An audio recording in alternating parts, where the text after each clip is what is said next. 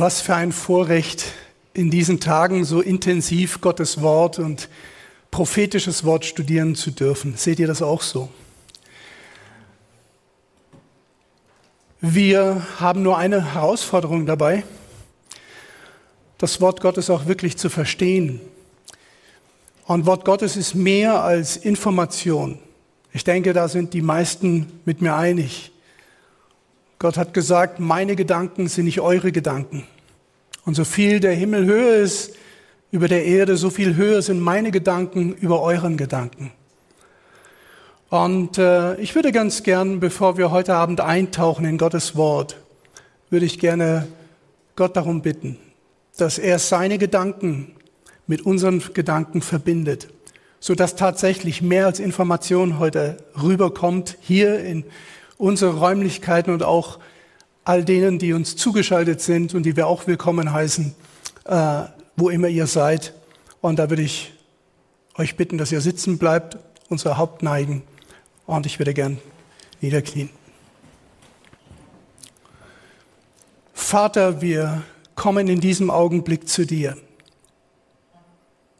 In dem Wissen, dass wir von uns aus nichts von deiner Offenbarung empfangen können, wenn du sie nicht uns gibst. Und wir möchten dich herzlich bitten, dass du heute Abend uns weit über Informationen hinaus das offenbarst, warum wir hier sind. Dass du uns Jesus Christus offenbarst in seiner ganzen Schönheit, in seiner ganzen Herrlichkeit und uns das Evangelium in den verschiedenen Facetten, die wir gehört haben, in den verschiedenen Themen, ergänzt durch das, was wir heute studieren werden, damit wir dich von verschiedenen Seiten aus erkennen können, aus verschiedenen Perspektiven, die uns die Bibel gibt. Herr, wir bitten dich, sende deinen Heiligen Geist jetzt in diesen Raum und wo immer wir uns versammeln. Wir glauben fest daran, was du versprochen hast, dass dein Geist uns in alle Wahrheit führt. Und wir bitten dich, dass du auch uns in diese wunderbare Wahrheit führst, die wir heute studieren. Wir danken es in deinem Namen, Herr Jesus Christus. Amen.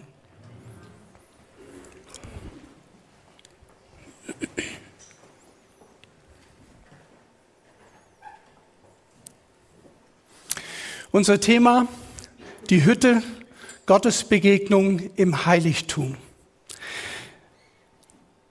Eine bekannte Architektin, amerikanische Architektin, mir sie bekannt, wahrscheinlich wird sie den wenigsten bekannt sein, ich durfte, bevor ich Theologie studierte, durfte ich einige Jahre im Bauwesen tätig sein. Ich habe dort gelernt, habe auch drei Jahre Hochbautechnik studiert und mich faszinieren Gebäude. Und ähm, ich weiß nicht, ob diejenigen, äh, die das Programm gestaltet haben, genau das in, in Betracht gezogen haben, äh, dass ich dieses Thema heute Abend behandeln darf. Aber, aber es ist tatsächlich so, mich begeistern Gebäude, ihre Form, ihre Harmonien und vor allem sakrale Gebäude. Und diese Architektin hat in einen interessanten Satz gesagt vor einigen Jahren. Und äh, sie sagte, meine Gebäude werden mein Erbe sein und sie werden für mich sprechen. Und wir werden heute Abend auch uns Gedanken machen über ein Gebäude, das tatsächlich eine Botschaft hat, das von dem spricht, der es gebaut hat dem Architekten, dem Meisterarchitekten, dem Architekten des Universums, dieser Welt. Und ähm, das wird spannend. Und äh, das, was wir heute an Gebäuden sehen, ist so vielfältig. Wenn wir aber Jahrtausende zurückgehen, dann werden wir sehen, dass die Gebäude sich im Großen und Ganzen oft geähnelt haben. Vor allem die sakralen Gebäude. Und seit Jahrtausenden, seit wir Aufzeichnungen und äh, Weitergabe von Informationen in der Geschichte haben, wissen wir das, dass Menschen schon immer sakrale Gebäude gebaut haben. Und äh, Tempel und Kirchen. Und äh, das Ziel war natürlich darin, Gott zu begegnen. Und viele sahen sich ganz ähnlich, so wie hier der Diana-Tempel oder der Jupiter-Pantheon in Rom. Und dann gibt's andere sakrale Gebäude in der Welt, vor allem in Asien, und in anderen Teilen, die, die unterscheiden sich in ihrer Form, in ihrer Farbe, in ihren Materialien, mit denen gebaut wurde. Manche sind sich sehr ähnlich, obwohl sie doch von dem, was drin passiert, ähm, durchaus unterschiedlich sind, wie hier die St. Peter Basilika und der Felsendom in Jerusalem. Aber Fakt ist, dass auch in unserer Zeit und zu allen Zeiten viele Gottessucher in diese Gebäude hineingegangen sind und Gott gesucht haben und wieder rausgegangen sind, ohne ihn zu finden.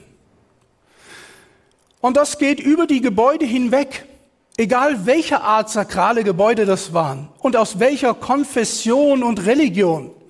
Das ist ein Phänomen, das sich über Jahrtausende hin schon durchstreckt. Menschen suchen Gott und suchen sie in Gebäuden und ich wage zu behaupten, wenn ich der Bibel glauben kann, dass die meisten Menschen darin nicht Gott gefunden haben. Nicht selten wurden sie mit diversen Gottmetaphern oder mit Abbildern von Gottheiten oder mit Göttern wurden sie, ich sag's, wie es ist, betrogen. Wie hier zum Beispiel, wo wir ein Bild sehen einer Frau, die sicherlich mit den allerbesten Absichten und das will ich überhaupt nicht in Frage stellen, die Füße der Petrusstatue im Petersdom berührt, in der Hoffnung, Gott etwas näher zu kommen. Was sie aber nicht weiß ist, und ich denke, vielleicht einige von euch wissen das, darf ich mal fragen, wer schon im Petersdom war?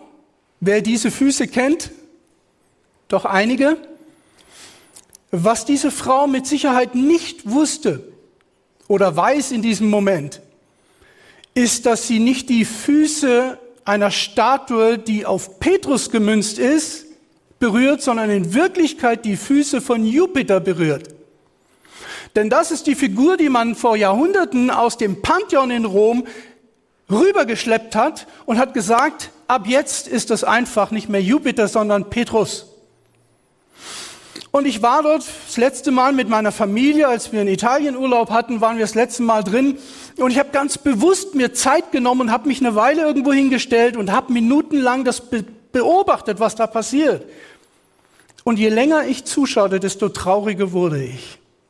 Ganz ehrlich. Ich habe dann sogar denjenigen, der fein angezogen dort, ein junger Mann, der dort hingestellt wurde, dass er aufpasst, was da passiert. Da laufen lauter solche, ja, soll ich sagen, Wächter, Ascher oder ähm, die laufen dort rum und passen auf. Und ich habe ihn dann mal gefragt, ob er weiß, wer das ist. Und er guckt mich an und er wusste gar nicht, was ich will von ihm. Und ich habe ihn gefragt, ob er weiß, wer das ist, der. Und er sagte, Petrus. Und sagte ich, wirklich? Interessant, ich habe im Internet gelesen, dass diese Statue aus dem Pantheon geholt wurde und eigentlich Jupiter ist. Der guckte mich an. Ich habe mich bedankt, bin gegangen, habe mich um die Ecke gestellt und geguckt. Und er holte sein Smartphone raus und er ging ins Internet und er prüfte das. Nun, ich weiß nicht, wie es ihm danach erging. Es war sicherlich ein Grund, darüber nachzudenken, warum er dort steht. Es gibt auch moderne Tempel, in denen Menschen ähm, etwas suchen, was, was eine Art Gotteserfahrung sein soll oder ist.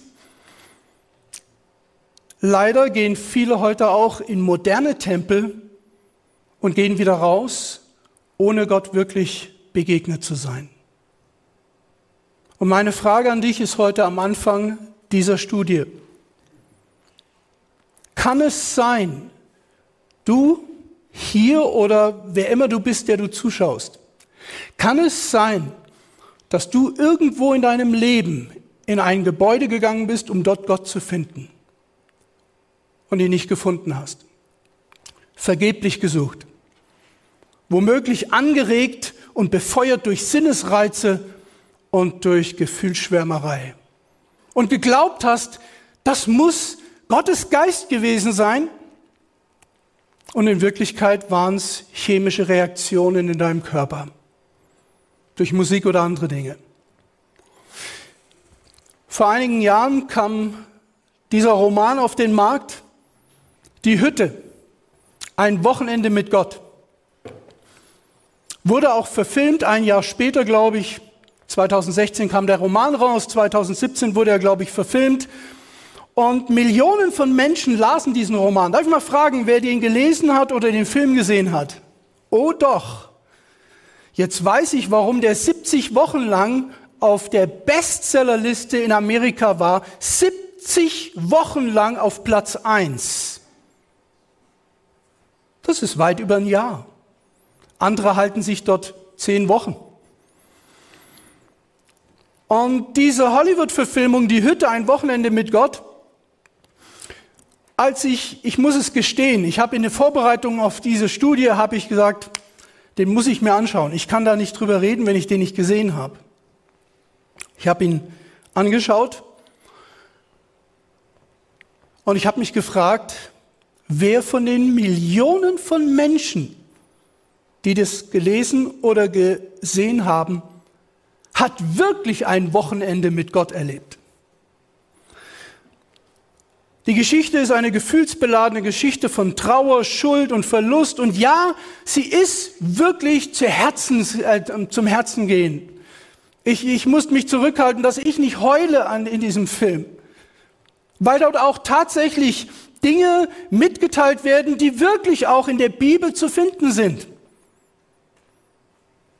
Und die wirklich zu Herzen gehen mit dieser Geschichte, auf die ich nicht eingehen will. Aber in dieser Geschichte von Trauer, Schuld und Verlust und wie das aufgearbeitet wird, wird auf meisterhafte Weise, wirklich meisterhaft davon abgelenkt, dass die ganze Geschichte ein Märchen ist über Gott und sein Heiligtum. Ein fiktives Fantasiegebilde, das einen Gott beschreibt, den es überhaupt nicht gibt. Hier sehen wir den Hauptdarsteller, zweite von links, mit der Hollywood-Dreieinigkeit. Und ich las nur mal so durch die Kritiken, Filmkritiken und, und eine fiel mir dann auf und äh, da heißt es hier in einer Filmkritik-Zeitschrift, Gott Vater ist eine runde, lebenslustige Afroamerikanerin, erscheint aber später auch in einer männlichen indianischen Version. Der Heilige Geist kommt als verhuschte, ich muss erst mal im Wörterbuch nachschauen, was verhuscht heißt, äh, als knuddelige Asiatin daher und Jesus als orientalischer Schreiner.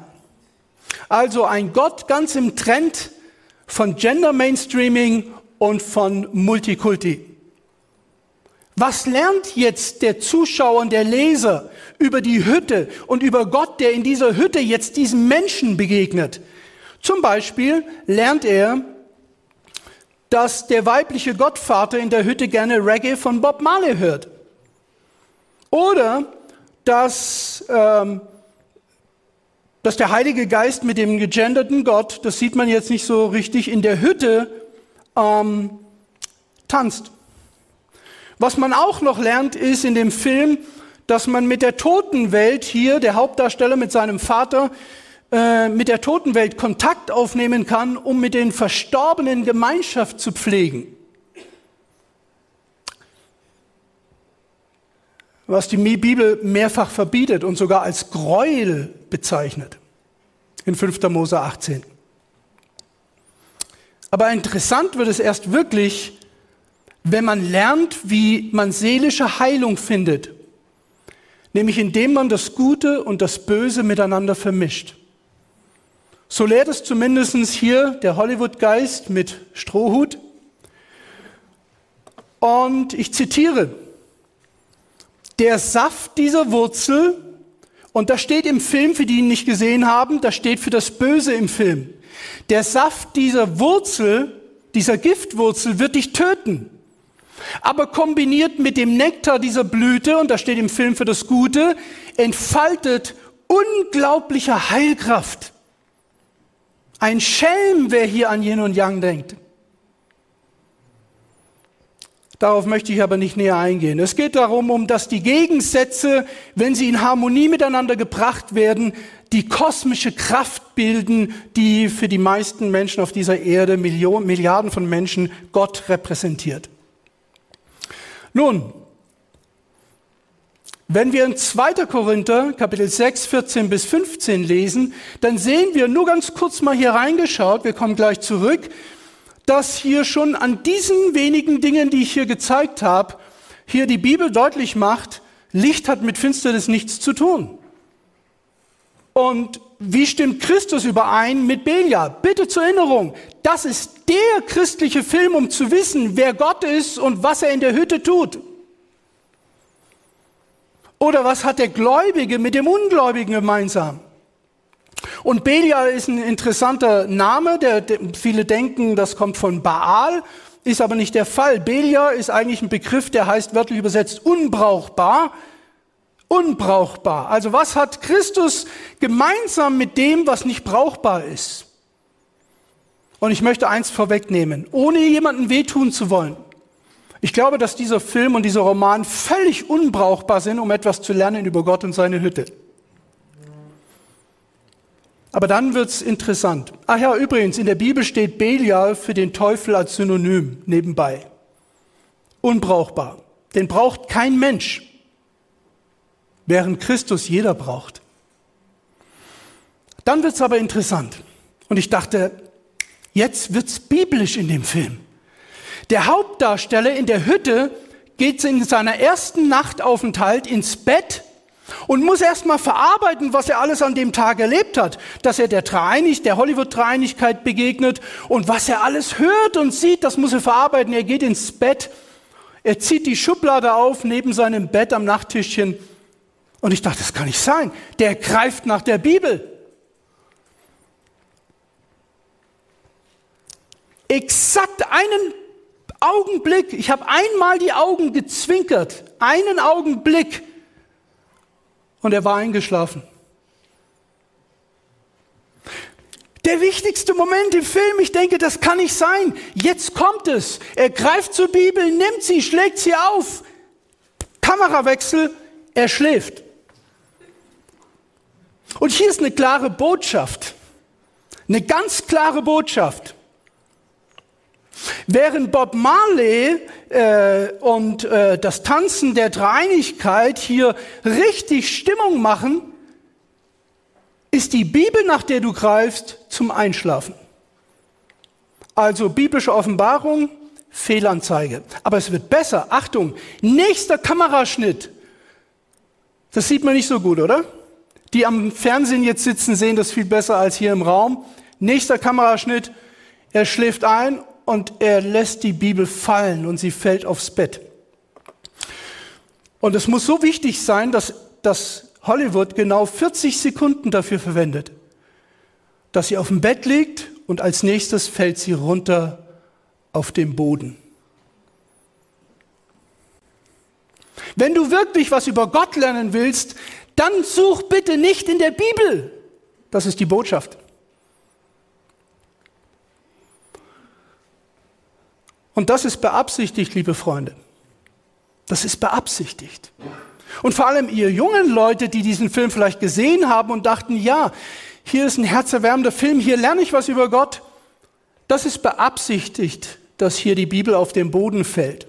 Unbrauchbar. Nun, ich möchte nicht zu lang hier an dieser Sache bleiben, aber da es ja die Vorlage war für meinen Titel, möchte ich zumindestens in gewisser Weise, möchte ich ganz kurz zeigen, was hier noch offenbart wird. Also, Gottes Stimme wird durch die Bibel eingeschränkt, Seite 66. Ich habe mich damit beschäftigt mit dem Buch.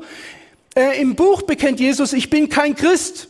Ich habe nicht den Wunsch, aus Menschen Christen zu machen. Die zehn Gebote und andere biblische Regeln hätten, haben für den Menschen keinerlei Bedeutung mehr. In Jesus unterliegst du keinem Gesetz. Alle Dinge sind erlaubt. Der Film lehrt Universalismus, das heißt, letztendlich werden alle Menschen werden versöhnt, egal was sie tun und was sie denken. Alle werden gerettet. Das Leben von Jesus hat keine Vorbildfunktion für den Menschen und ist nicht der einzige Weg, Seite 172. Nicht Sünde und Ungehorsam sind die Ursache für Leid. Wir haben gestern in diesem Thema wunderbar das dargestellt bekommen, ähm, wie es die Bibel sagt, sondern ein falsches Gottesbild. Zurück zur Bibel, die auf den Boden fällt. Dein Gottesbild, das sich von der Bibel geprägt hat, das solltest du schleunigst aufgeben, wenn du wirklich Gott begegnen willst.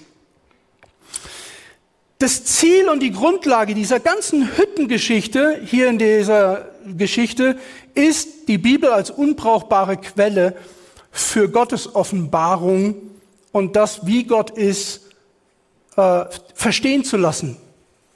Ich behaupte sogar, dass gegen den Gott der Bibel ähm, bewusst eine Abneigung erzeugt wird in dieser Geschichte. Die Frage ist dann, wem begegne ich denn wirklich in der Hütte? Und die andere Frage ist, wie oft wurde wohl in den vergangenen Jahrtausenden Gott nach dem Bilde des Menschen erschaffen?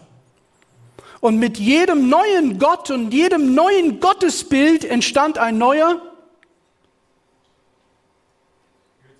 Tempel und ein neues sakrales Gebäude.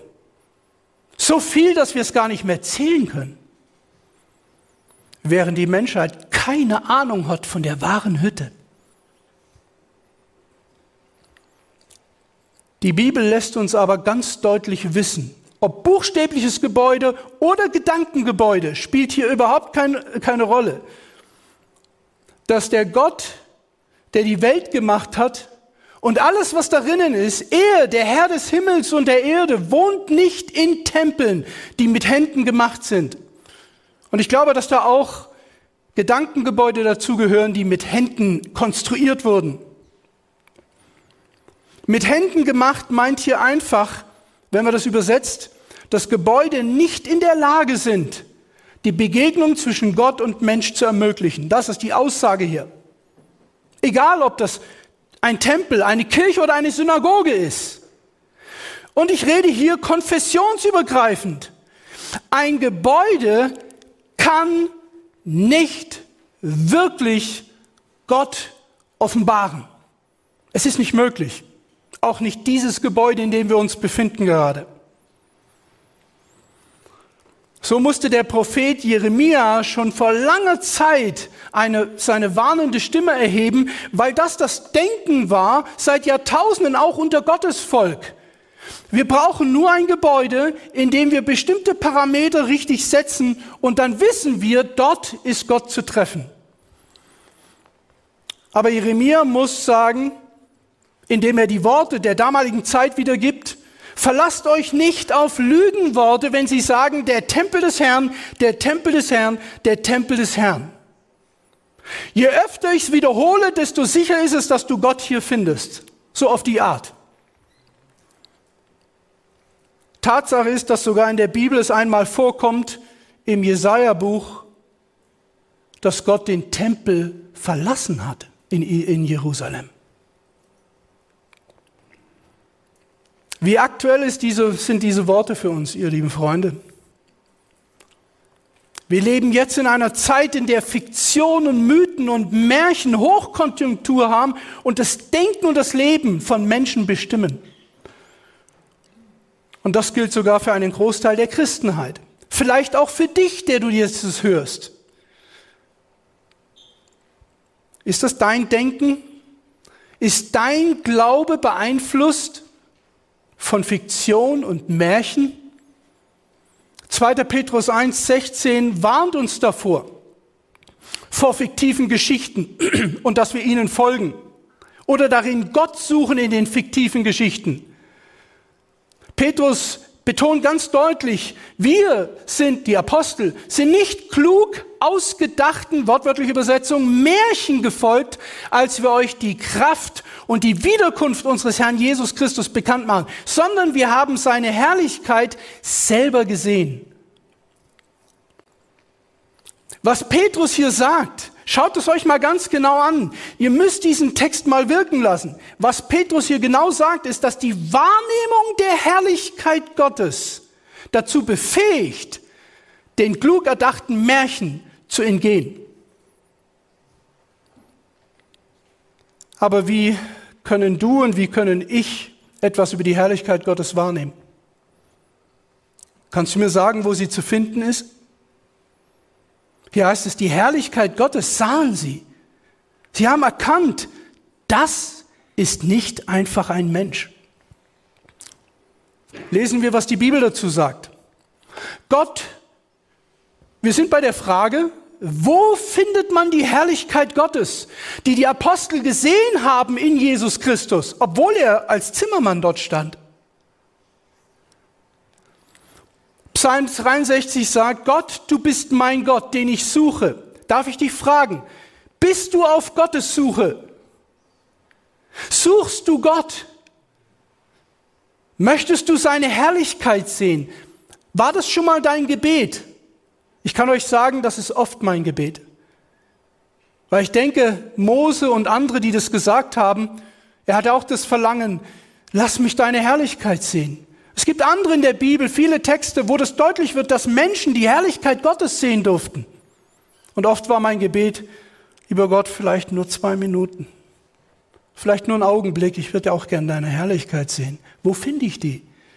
Wo findest du die Herrlichkeit Gottes? In all den Tempeln, Synagogen, Kirchen, sakralen Gebäuden, Altären? Wo findest du die Herrlichkeit Gottes? Hier steht's. Gott, den ich suche, es dürstet meine Seele nach dir. Mein ganzer Mensch verlangt nach dir. Seht ihr das? Wie der David danach Sehnsucht hatte, Gott wirklich zu entdecken, wie er wirklich ist. So schaue ich aus nach dir, Gott, in deinem Heiligtum und möchte gerne sehen deine Macht und deine Herrlichkeit. Wow. Das ist der Ort, wo man Gottes Macht und seine Herrlichkeit entdecken kann nicht in einem Hollywood-Schinken.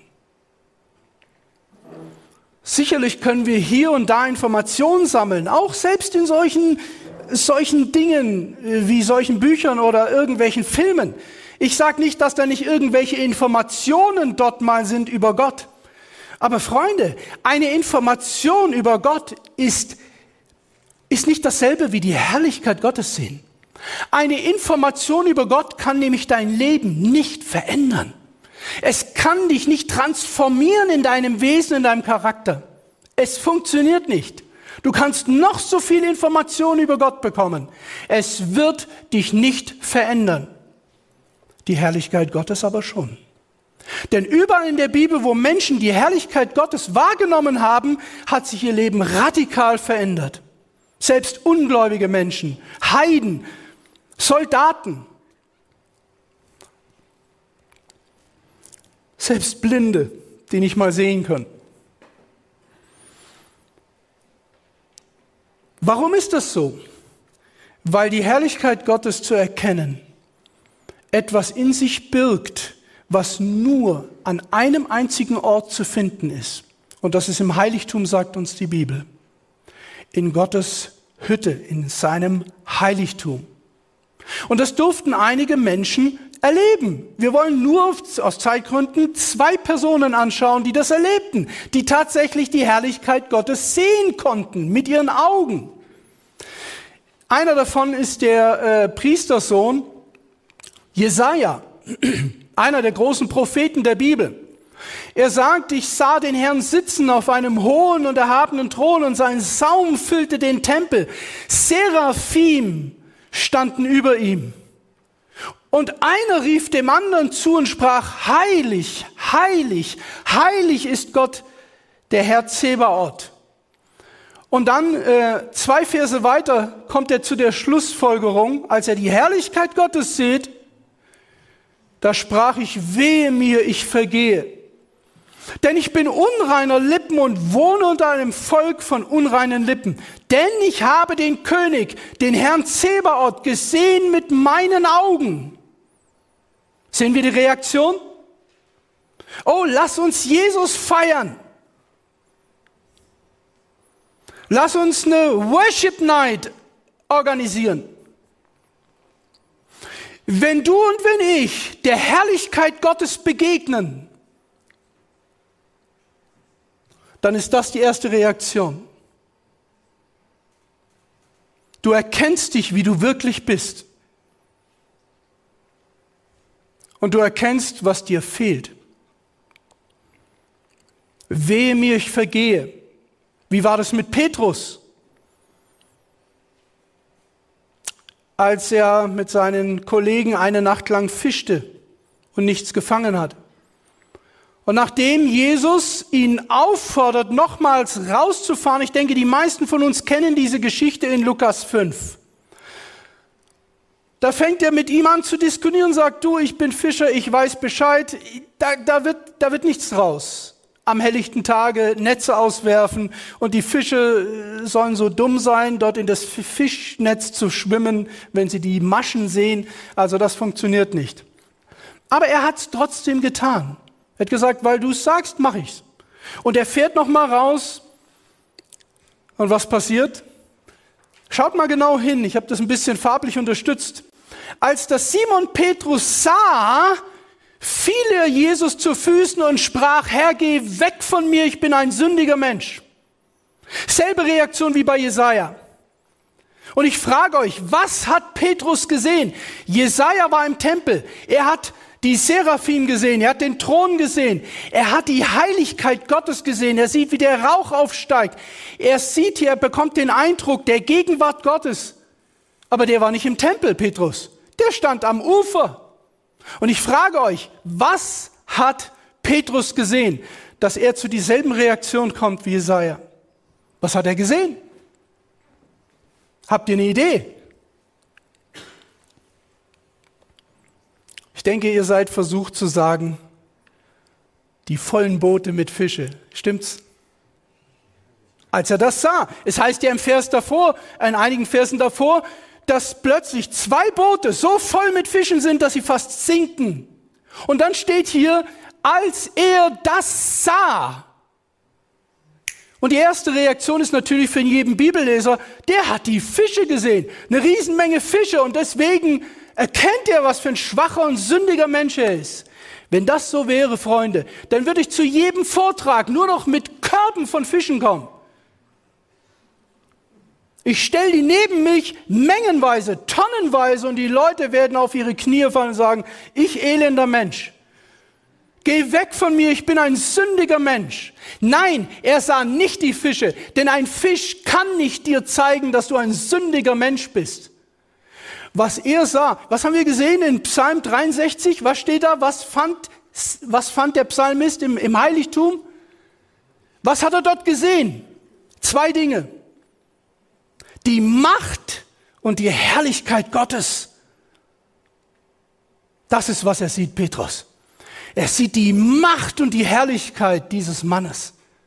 Und das führt ihn dahin, dass er eine Gottesbegegnung hat, obwohl er noch nicht mal im Tempel ist. Petrus sah die Kraft und die Herrlichkeit Jesu. Und das ist genau das, was die Jünger erlebten als in Johannes 1, Vers 14 Johannes bekennt, wir sahen seine Herrlichkeit voller Gnade und Wahrheit. Ich habe mich so oft gefragt, was sahen die Jünger denn? Äußerlich war er ein Zimmermann.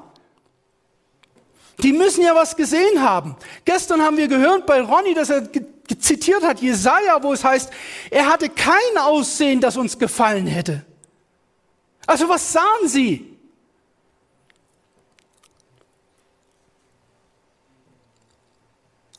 Was sahen die Jünger?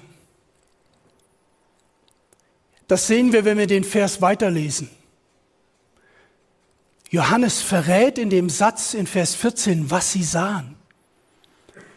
Als es dann heißt, nicht weiterlesen, Entschuldigung, es steht davor. Ich habe euch den Vers abgeschnitten. Es heißt, und das Wort wurde Fleisch und wohnte unter uns und wir sahen seine Herrlichkeit, die Herrlichkeit eines eingeborenen Sohnes voller Gnade und Wahrheit. Das ist der ganze Text. Was haben Sie gesehen? Sagt's mir. Nehmt ein Wörterbuch zur Hand und studiert das griechische Wort wohnen. Und ihr werdet sehen, dort verbirgt sich für den oberflächlichen Leser, verbirgt sich das Wort skene oder hier das Verb skene, skeno, was heißt eigentlich Zelt? Aber ganz genau müsste es übersetzt werden, Stiftshüttete.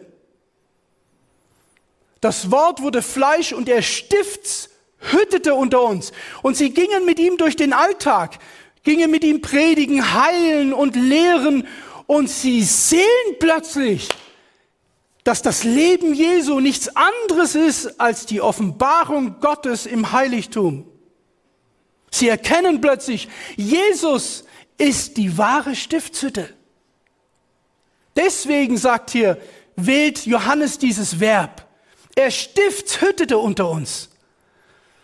Das war der ganze Sinn des alttestamentlichen Heiligtums. Vorauszuschatten, dass da jemand kommen würde, der nicht nur der Schlange den Kopf zertritt, sondern der eine Lösung schafft, nämlich dass er selbst die Lösung wird, und zwar in einem Gebäude, in einer Hütte. In Christus, die wahre Hütte. Jedes Detail des Heilsplanes Gottes und des Lebens Jesu werdet ihr finden im biblischen Heiligtum. Und das ist etwas, was mich begeistert. Weil jedes architektonische Detail in diesem Gebäude etwas dir sagt über A, wer Gott ist und B, wer du bist. Und wenn du nicht Gott in dieser Hütte suchst, in dieser einen Hütte, wirst du nie erfahren, wer Gott ist und auch nicht, wer du bist. Hört sich kräftig an so ultimativ. Aber so ist es. Schaut mal in Johannes 2, Vers 19, dann verstehen wir, warum Jesus sagte den, äh, den Juden, als sie ihn in ein Gespräch verwickelten, er sprach zu ihnen, brecht diesen Tempel ab und in drei Tagen will ich ihn aufrichten.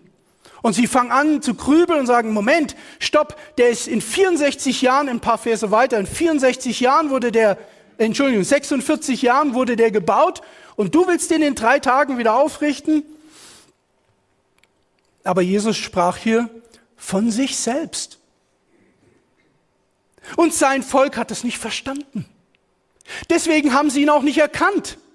Können wir uns erinnern an das Thema, das vorige Thema? Er kam in sein Eigentum, Johannes 1,10, aber sie erkannten ihn. Warum nicht? Ich sage euch das Geheimnis weil in der Generation, als Jesus auf die Erde kam, sie das Heiligtum nicht verstanden haben. Sie hatten das Heiligtum, sie wussten genau, wo jedes Detail steht, sie haben es in Religionsunterricht von klein auf gelernt, in der Schule bei den Rabbinern.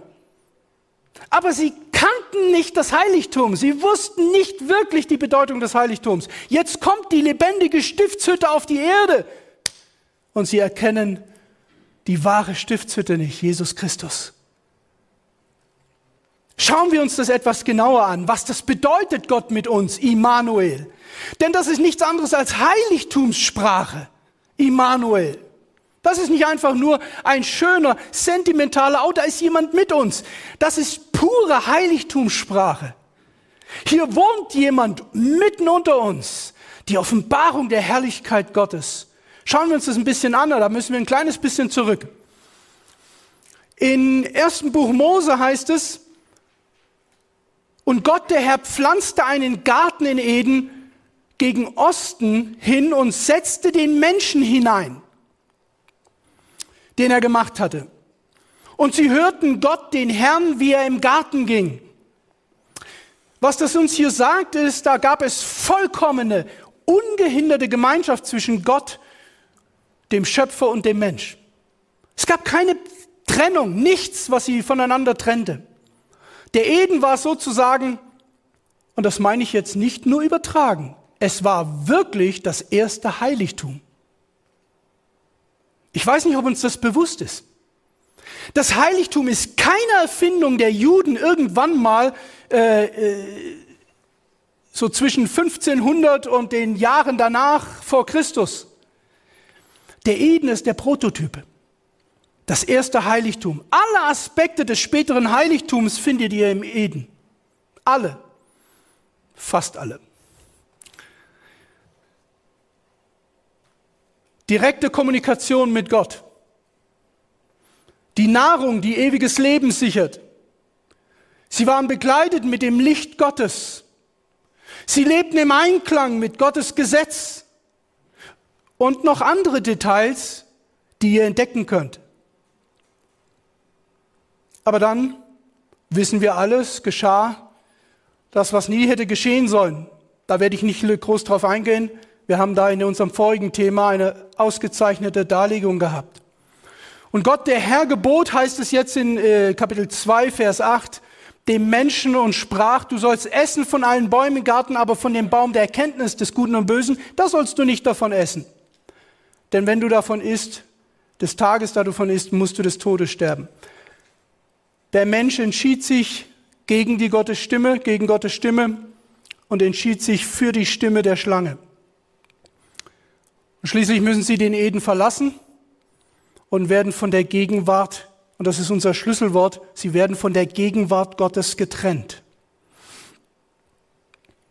Nebenbei, es war für mich erschreckend zu sehen, dass jede einzelne Aussage der Schlange, jede einzelne Aussage der Schlange habe ich gehört in dem Film Die Hütte. Jede einzelne Aussage. Ich habe es mir notiert. Ich habe meinen ganzen Notizblock habe ich, also nicht den ganzen, zwei Seiten habe ich Notizen. Jede einzelne Aussage der Schlange war in diesem Film und in diesem Buch. Für diejenigen, die nicht verstanden haben, was sie da gelesen haben.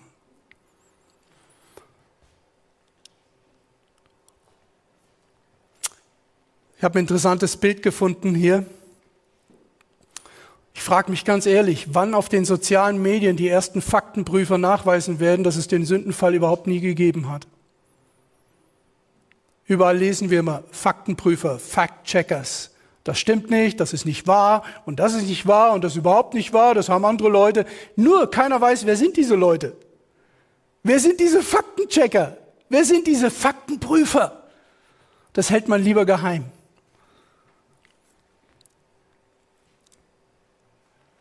Schaut mal, in Jesaja 59 wird uns dieser wichtige Satz gesagt, dass Sünde tatsächlich von Gott trennt und es unmöglich macht, für uns die Herrlichkeit Gottes zu sehen. Es funktioniert nicht. Es ist sogar gefährlich.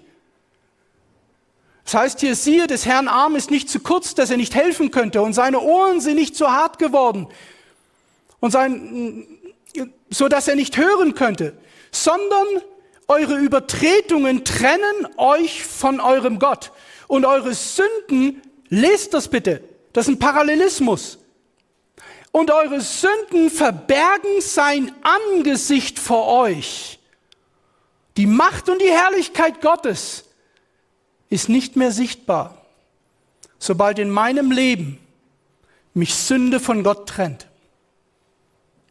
Auffallend ist in diesem Satz, im Vergleich zu den ganzen Hütten, Tempeln und sakralen Gebäuden, dass in aller außerbiblischen Gott- und Heiligtumsnarrativen und Gebäuden, in allen ausnahmslos, entweder die Sünde es nicht wirklich gibt, die Sünde nicht wirklich von Gott trennt, das Böse sich mit Guten ergänzt oder der Mensch sich durch obskure Rituale irgendwie mit vor Gott annehmbar machen kann. Das ist auffallend. Studiert das bitte. In all den Hütten, Tempeln ist das Gleiche zu finden. Sünde ist nicht wirklich das Problem, um die Heiligkeit zu sehen. Du kannst Sünder sein, du kannst im Schlamm stecken bis hier und du kannst trotzdem die Herrlichkeit Gottes sehen. Hört sich nach Hollywood an, aber das ist nicht biblisch, Freunde. Hier steht, dass Sünde trennt und wir können das, die Herrlichkeit Gottes nicht mehr sehen. Wie ich schon sagte, ist sogar gefährlich. Selbst Mose muss die Schuhe ausziehen. Ich erinnere mich daran, dass ein Engel, der den Stein wegrollt am Grab Jesu, der bewacht, das bewacht wurde von Soldaten. Was passierte mit den Soldaten, als Gabriel dort erscheint? Einer der wichtigen Engel im Himmel. Sie fallen um wie tot. Das war aber noch nicht mal Gott selbst. Das war nur die Herrlichkeit, die der Engel empfing von Gott. Und die Menschen fallen wie tot um. Gehen wir nochmal zurück. In Kapitel 3, Vers 8 im ersten Buch Mose, da heißt es, sie hörten Gott den Herrn, wie er im Garten ging, als der Tag kühl geworden war. Und Adam Schaut mal, was passiert, was Sünde genau getan hat. Sie trennt jetzt ihn von Gott, nicht nur, dass sie getrennt wird technisch, sondern er versteckt sich sogar vor Gott. Es ist nicht nur, dass man ihn sucht und man kann ihn nicht wirklich sehen in seiner Herrlichkeit, sondern man geht in eine andere Richtung. Man entfernt sich von der Herrlichkeit Gottes. Und mit seiner Frau vor dem Angesicht Gottes, dem Herrn, unter den Bäumen im Garten. Gott wusste, dass die Sünde eine Abwärtsspirale bedeutet und die Rettung und Erlösung des Menschen nur geschehen kann, wenn der Mensch in der, hört drauf, ständigen Gegenwart Gottes lebt. Dass er nur dann Rettung und Erlösung finden kann. In der ständigen Gegenwart Gottes. Das war Eden. Sie waren ständig in der Gegenwart Gottes. Da gab es nichts, was sie trennte. Und hier sind wir bei dem genialen Plan des Heiligtums, dem Plan Gottes. Mit anderen Worten, ein Ort, in dem der Mensch und Gott sich wieder begegnen können und eins werden, wie das englische Wort Atonement sagt. At one ment. Mensch und Gott werden wieder eins. Genial, was hier im Alten Testament gezeigt wird. Wir sehen, dieses Gebäude sagt tatsächlich was über den Architekten aus. Es hat eine Botschaft. Gott lässt äh, Mose wissen in äh, 2. Buch Mose 25, gibt er die Anweisung jetzt, dass sie einem Heiligtum ihn machen sollen. Und zwar, damit er unter ihnen wohnen kann. Halte das im Hinterkopf. Es geht bei Jesus im Neuen Testament nur um diesen Gedanken, dass er unter uns wohnen kann. Ständige Gemeinschaft wiederherstellen, wie es im Eden war. Und zwar genau nach dem Vorbild, wie er es ihm gezeigt hat. Und wir erinnern uns hier die Korrelation zu äh, Johannes 1, Vers 14. Wir sahen seine Herrlichkeit, das Wort wurde Fleisch und wohnte äh, und wohnte unter uns. Und das ist der ganze Sinn des Heiligtums, die Herrlichkeit Gottes wieder sehen zu können, obwohl wir in Sünde gefallen sind. Obwohl der Mensch getrennt wurde, hat Gott einen Plan entwickelt, der so genial ist, dass er wieder den Zustand von Eden herführen kann. Ich weiß, da werden manche schon mit Notizblocken sitzen und sagen, hast du gehört, der Tauber hat gesagt, das Heiligtum ist schon wieder der Zustand von Eden. Vorsicht, genau zuhören. Der Mensch konnte nicht mehr mit Gott in Verbindung treten.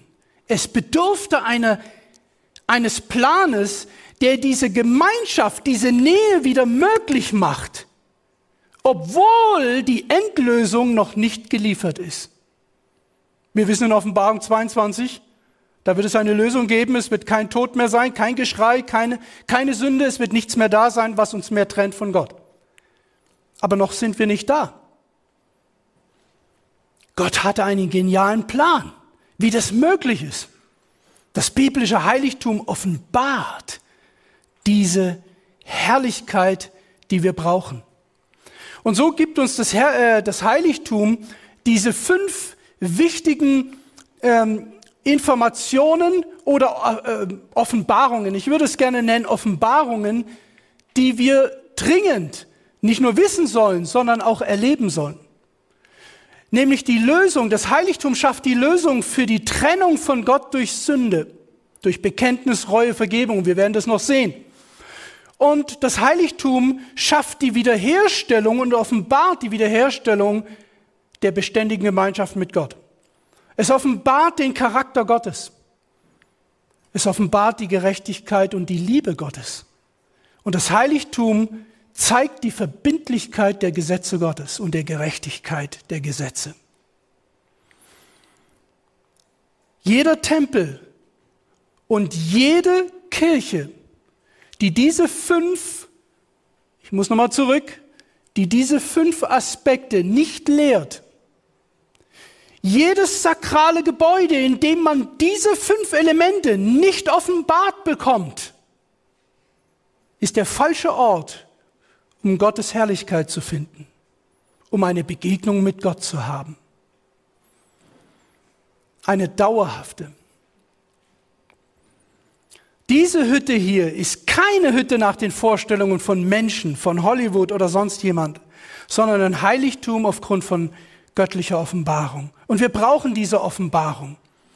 Schaut mal, das ist einfach genial, wie die Bibel das direkt schon sagt, dass Gott selbst zu finden ist im Heiligtum. Es heißt hier, Gott, dein Weg ist, und ich habe im Heiligtum, und ich habe manche Übersetzungen gelesen, da heißt es, Gott, dein Weg ist heilig. Nun, er ist heilig, Gottes Weg, aber das steht dort nicht. Da steht Gott, dein Weg, den, den du gehst, der ist im Heiligtum. Wenn ich Gott finden will, wenn ich meinen Weg gehen will mit Gott, kann ich nicht anders, als den Weg Gottes zu gehen, der im Heiligtum ist. Wer ist ein so großer Gott wie du? Das ist fantastisch. Und es ist tatsächlich so, man sieht es hier, dass es tatsächlich im Heiligtum heißt. Be Kadosh. Derech. Im Heiligtum ist Gottes Weg. Ist es nicht interessant, dass in der Offenbarung von Leuten gesprochen wird, die dem Land folgen, wohin es geht?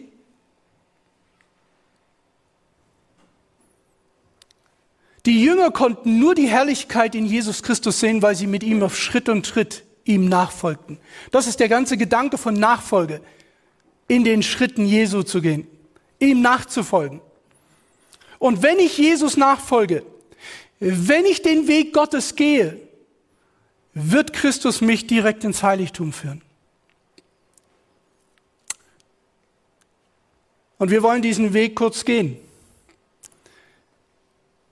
Es ist hier eigentlich das Wort Derech, muss ich noch dazu sagen hier. Das Wort Derech, natürlich heißt das Weg, aber es kann auch Reise bedeuten. Und das ist, was unser Leben ausmacht. Wir sind auf der Reise. Die Frage ist, gehen wir unseren Weg mit Gott? Gehen wir seinen Weg? Und der Weg beginnt, diese Reise beginnt am Eingang.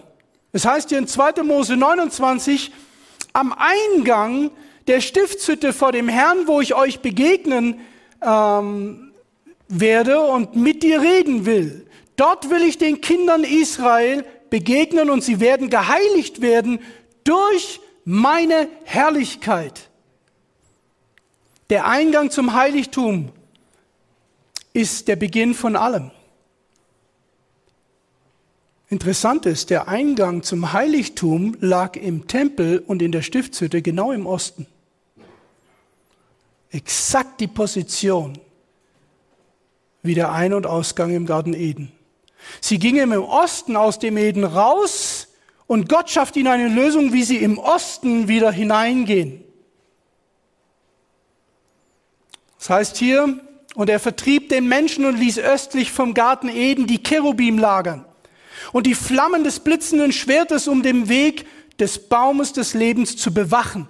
Hier sind Cherubim, Engel, die den Eingang bewachen, als sie rausgeführt werden, damit niemand zum Baum des Lebens kommt, un, äh, ohne legalen Zugangserlaubnis, würde ich mal sagen.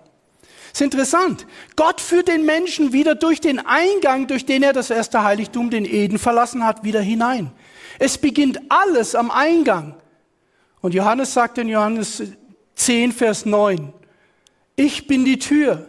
Wir sehen schon allein mit der ersten Begegnung mit dem Heiligtum, du kommst erst gar nicht hinein in die Herrlichkeit, um sie zu schauen im Heiligtum, wie der Psalmist sagt. Es beginnt alles mit der Tür. Ich bin die Tür. Wenn jemand durch mich hineingeht, dann wird er gerettet werden.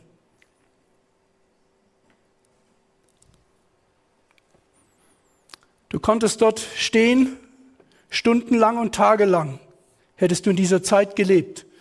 Und du hättest das Heiligtum umrunden können, täglich mehrere Male, und anschauen können, wie schön es dort steht und den Rauch sehen, wie er aufsteigt zu hören, die Gebete, die Ge es hätte dir nichts gebracht, wenn du nicht durch diese Tür gegangen wärst. Bis ins kleinste Detail deckt sich Gottes Plan der Erlösung im Neuen Testament mit dem vorausgeschatteten Heilungstumsdienst im Alten Testament. Hier ist nicht alter Bund, neuer Bund, hat nichts mehr miteinander zu tun. Wir werden sehen, der Plan Gottes ist so genial, dass sein Heiligtum Bestand hat in dem, was darin geschieht. Gottes Weg der Heilung, der Rettung, der Begegnung mit ihm ist im Heiligtum und es beginnt mit dieser Tür. Ich möchte dich fragen, ob du in deinem Leben das erlebt hast, der du Gottsucher bist, der du vielleicht die Begegnung mit Gott suchst. Bist du durch diese Tür gegangen? Wenn du durch diese Tür gegangen bist,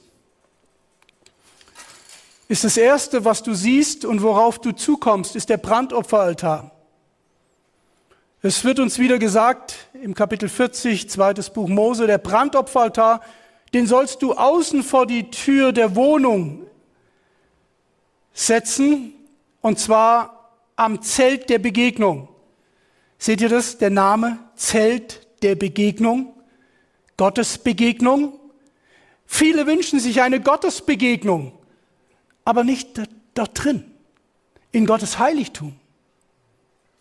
Viele wollen nicht durch diese Tür. Dieses Oel Mochet, dieses Zelt der Begegnung. Dort findet Begegnung statt. Und dort fand sie statt.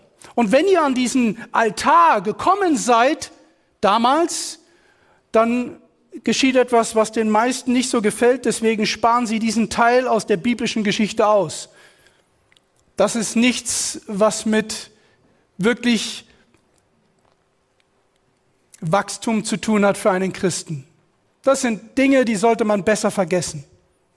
Der Brandopferaltar, der sollte dort die Stätte sein, wo ein Tier sterben sollte für denjenigen, Entschuldigung, für denjenigen, der die Sünde getan hat, der sich von Gott getrennt hat. Und das war keine angenehme und keine schöne Sache. Wisst ihr, wir haben das heute manchmal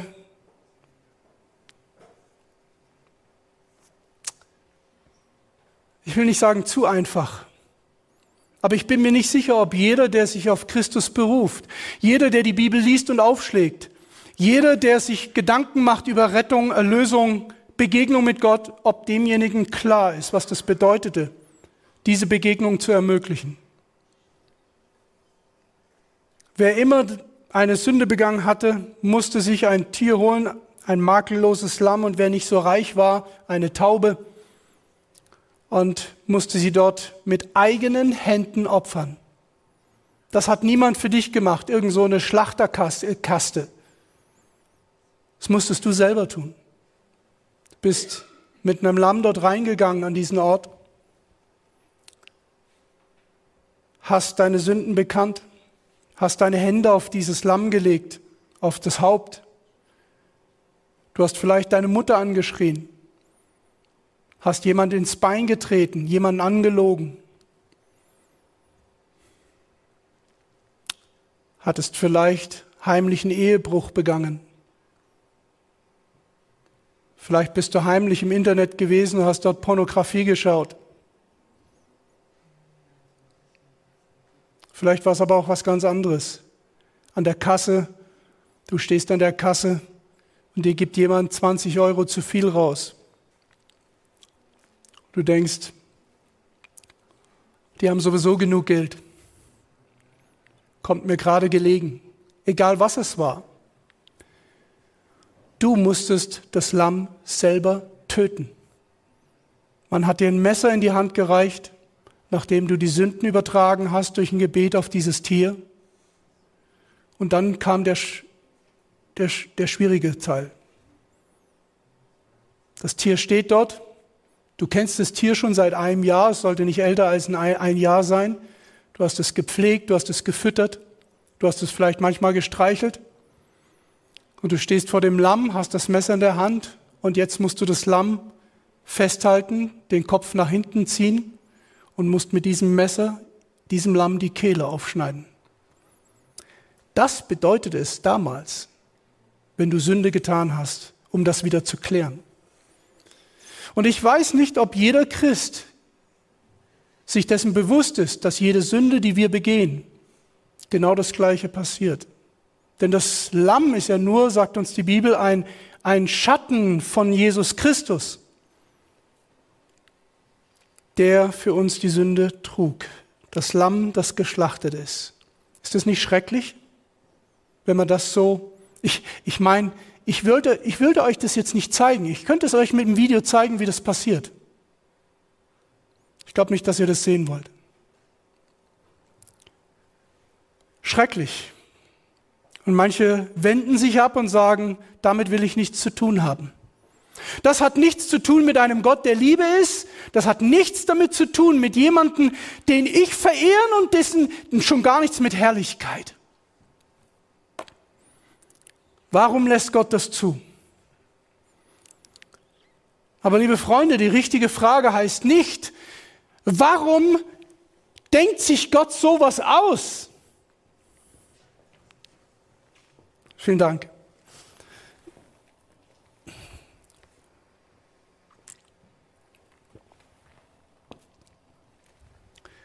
Die Frage ist nicht, warum lässt Gott sowas zu? Das ist ja schrecklich. Das arme Tier, das kann doch nichts dafür. Vielleicht ein Tierschutzverein.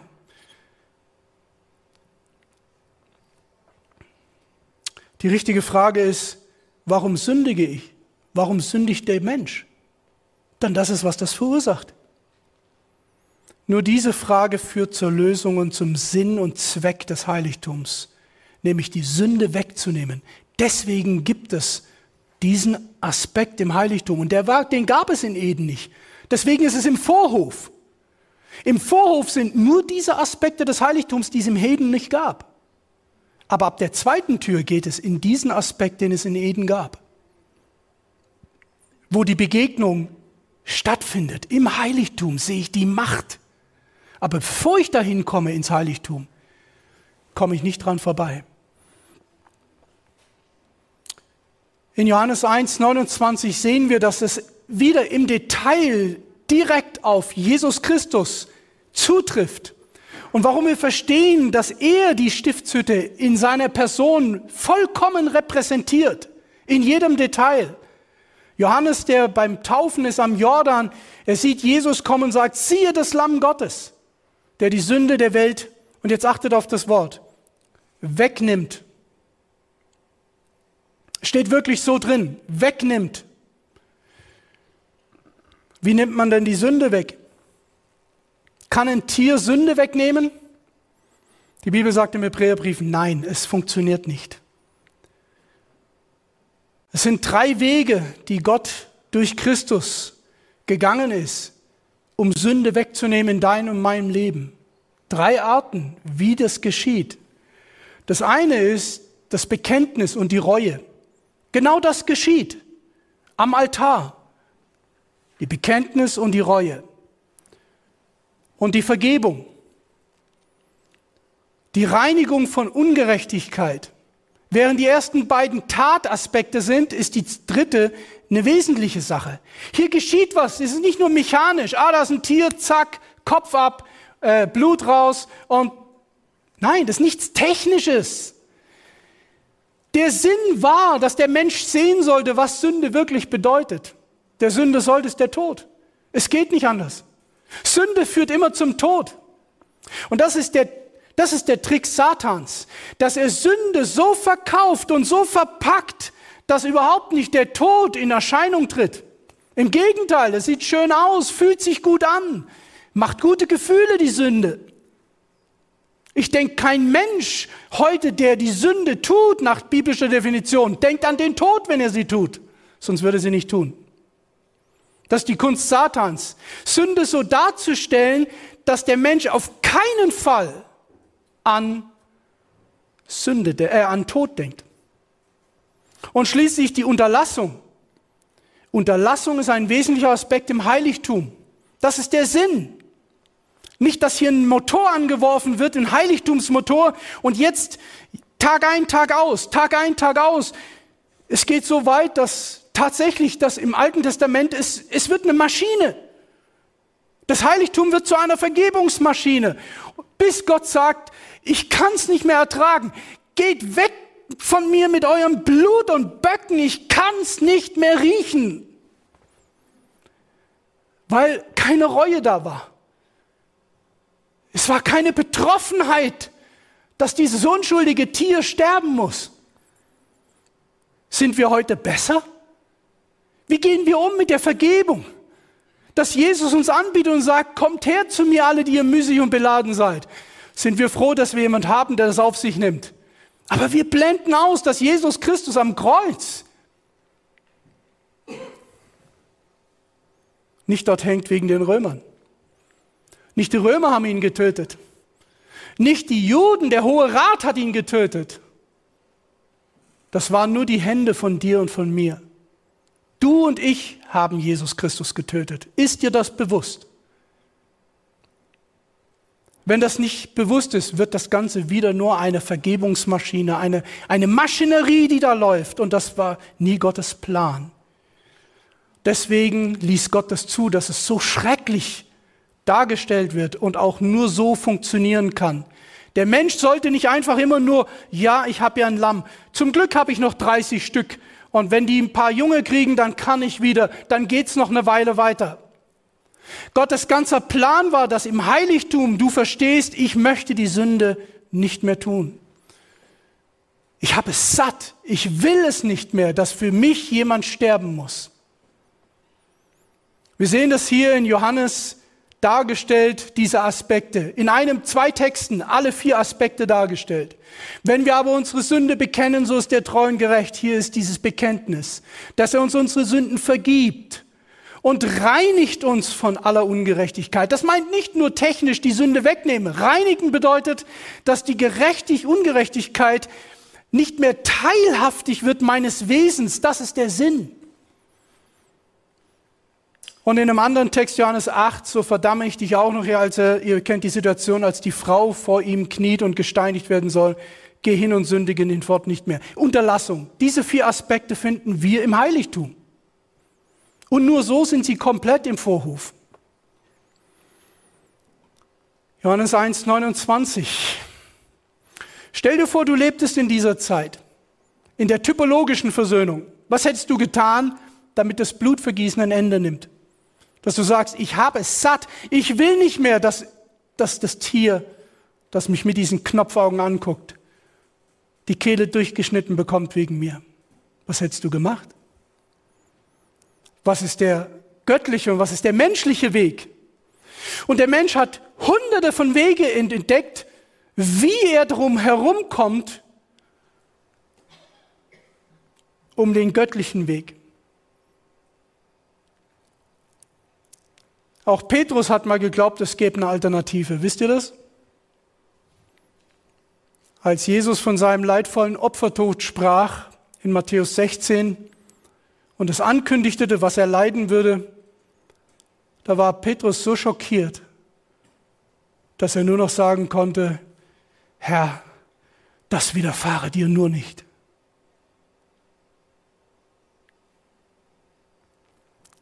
Und Jesus muss sich zu ihm wenden und sagen, geh weg von mir, Satan, denn du meinst nicht was Göttliches, sondern was Menschliches. Es gibt zig menschliche Wege, aber es gibt nur einen göttlichen Weg. Dann führt mich der Weg weiter. Der Weg Gottes im Heiligtum führt mich dann an das Waschbecken. Das Waschbecken war eigentlich für die Priester da. Denn sie hatten dann das Tier zubereitet, das war eine ziemlich blutige Angelegenheit. Und sie durften nur ins Heiligtum als Priester, wenn sie sich vorher gewaschen hatten von diesem Blut. Und der Herr redete mit Mose und sprach, du sollst auch ein Becken aus Kupfer machen mit einem Gestell aus Kupfer zum Waschen und sollst es setzen zwischen die Stiftshütte und den Altar und Wasser hineintun dass Aaron und seine Söhne ihre Hände und Füße darin waschen. Wenn sie in das Zelt der Begegnung gehen, sollen sie sich waschen, damit sie nicht sterben. Auch hier wird wieder ein wichtiges Heilshandeln Gottes im Heiligtum dargestellt. Die Bibel sagt, dass wir, wenn wir Vergebung empfangen, wenn wir Christus als unseren stellvertretendes Sühnopfer annehmen, macht uns Gott zu Priestern. 1. Petrus 2, Vers 9. Er macht uns zu Priestern, zu königlichen Priestern. Erst dann in das Heiligtum zu gehen, ist die Möglichkeit, nachdem ich die ersten Stationen erlebt habe. Jeder will die Herrlichkeit Gottes sehen. Jeder will eine Begegnung mit Gott erleben. Aber nicht jeder möchte jeden Aspekt des Heiligtums, den Weg Gottes wirklich gehen. Gottes Weg ist in seinem Heiligtum, heißt es. Ich kann hier nichts überspringen. Kein Shortcut. Es würde mich letztendlich umbringen.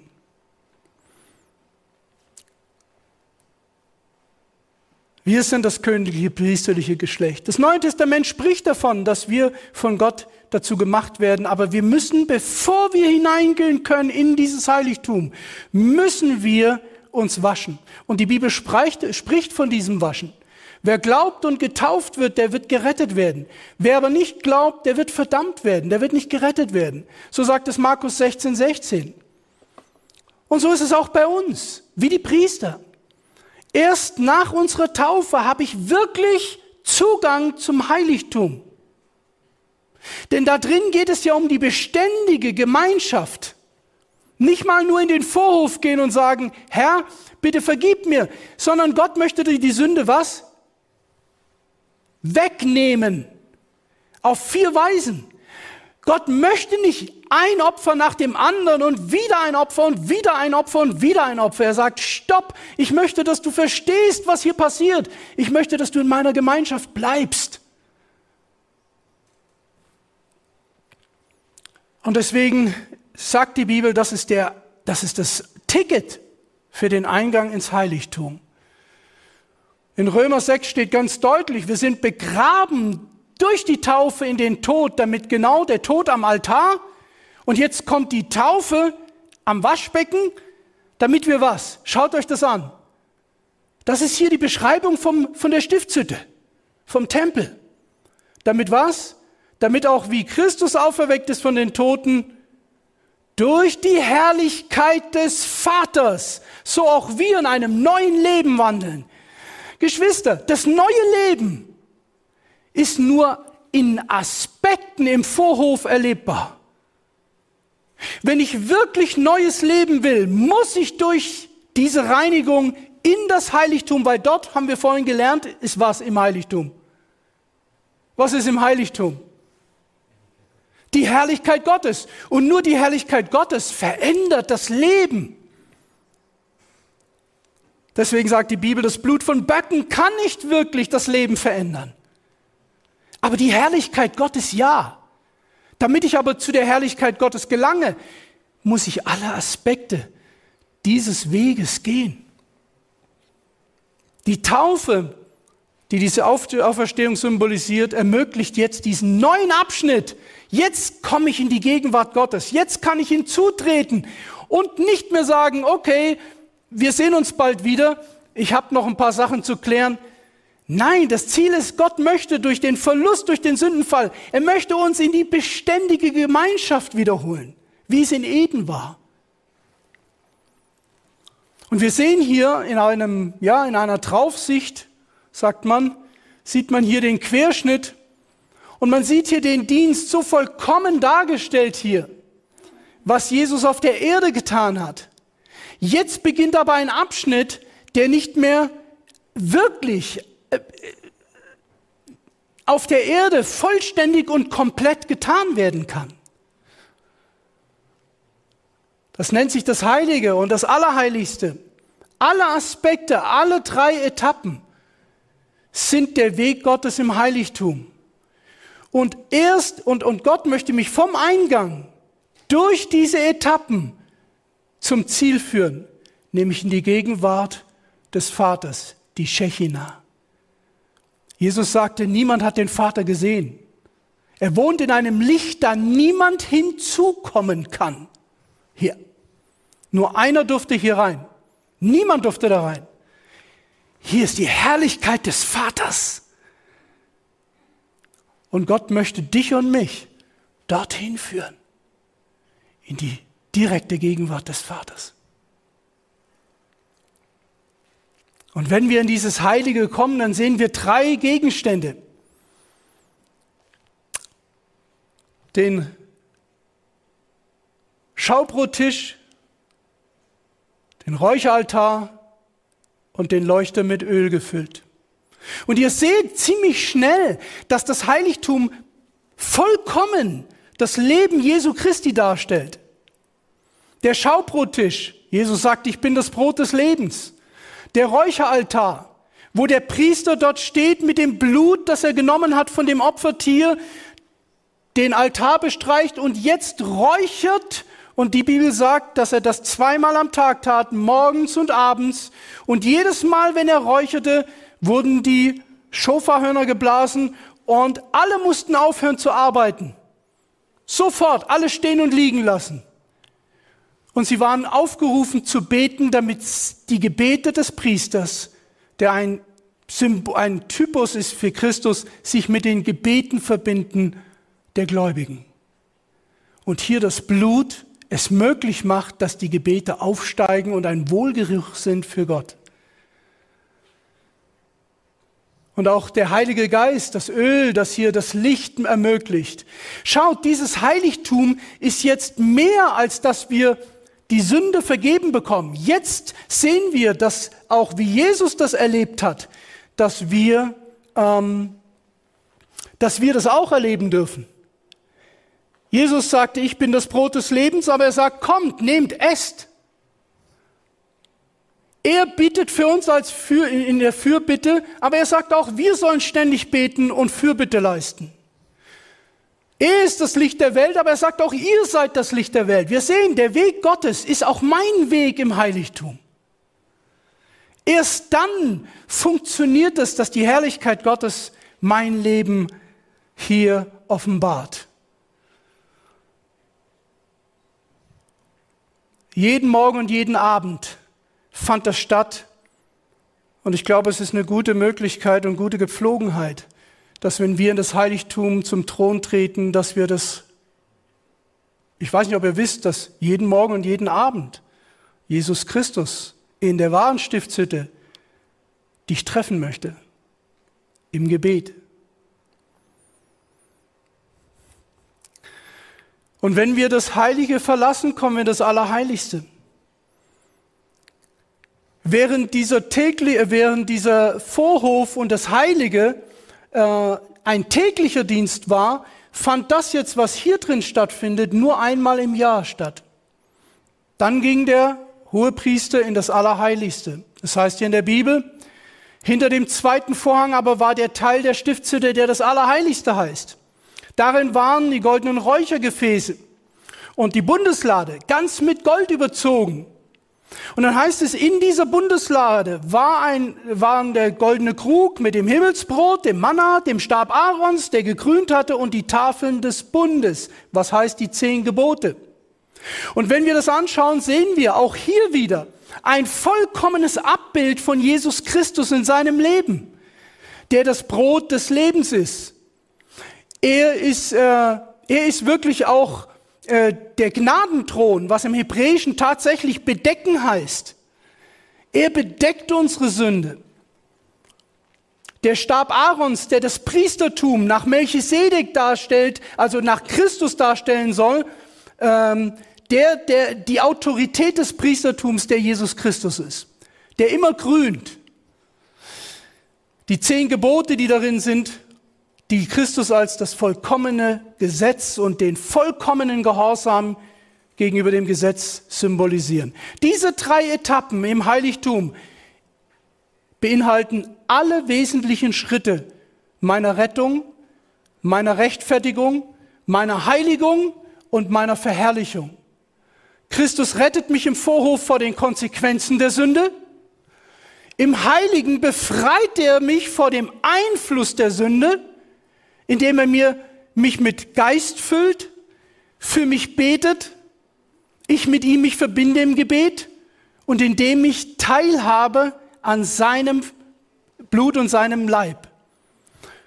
Und hier ist die Verherrlichung, wir begegnen der Shechina, wir kommen in das Licht, in die Gegenwart Gottes. Wenn ihr das anschaut, den Weg Gottes im Heiligtum, seht ihr ein vollkommenes Abbild des neutestamentlichen Bundes. Die Türe, der Brandopferaltar, das Lamm Gottes, das Waschbecken, das Wasser des Lebens, die Taufe, der Eingang, dort der Schaubrottisch und hier dann die Bundeslade mit dem Gesetz Gottes. Ich glaube, wir verstehen jetzt besser, warum Jesus sagte, ich bin der Weg, die Wahrheit und das Leben. Niemand kommt zum Vater als nur durch mich. Das ist der Grund. Niemand kommt dort zum Vater in die Herrlichkeit, außer durch mich, über diese Aspekte des Heiligtums. Denn Christus ist das wahre Heiligtum.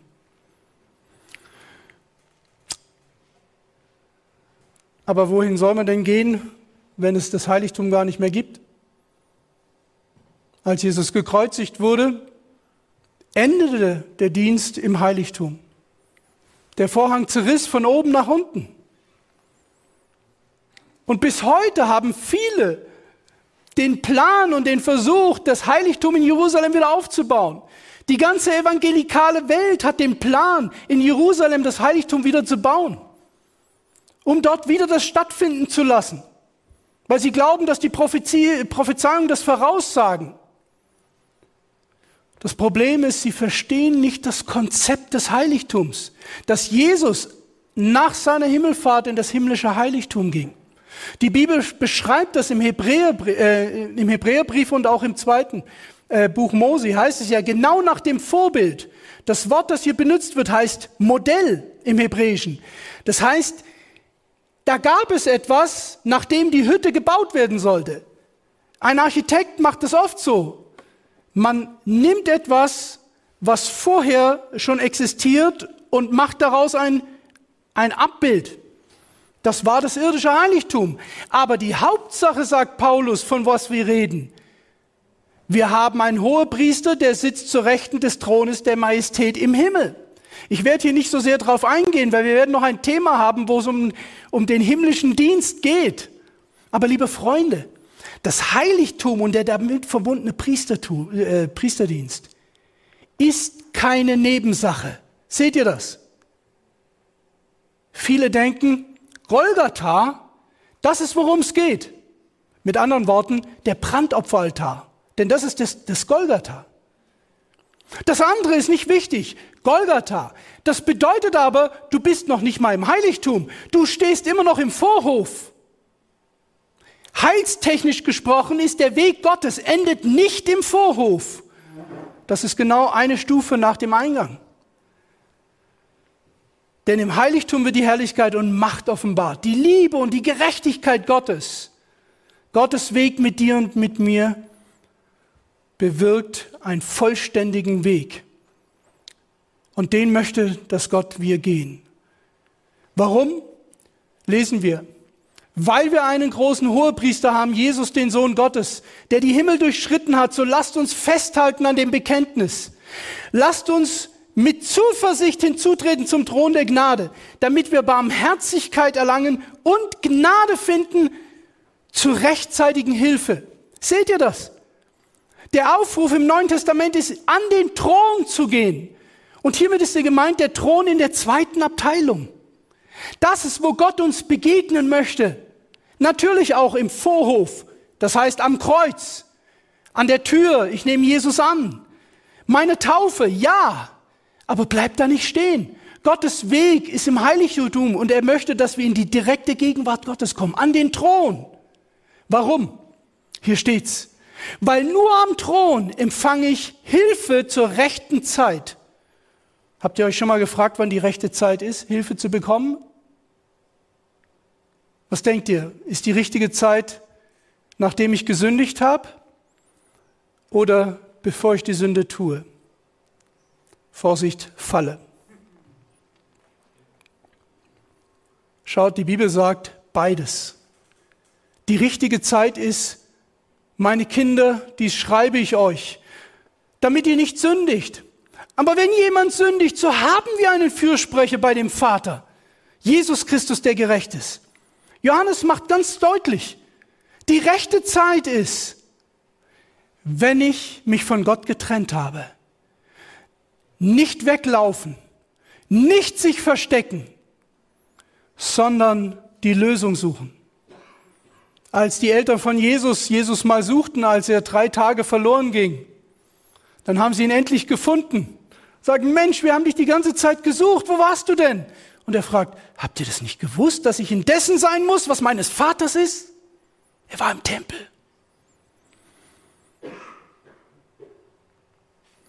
Das Ziel von Gott ist es, durch das Heiligtum uns dahin zu führen, dass wenn wir gesündigt haben, wenn wir ein Problem haben, wenn wir uns von Gott getrennt haben, ja, dann ist die richtige Zeit, zu ihm zu gehen und um Vergebung zu bitten.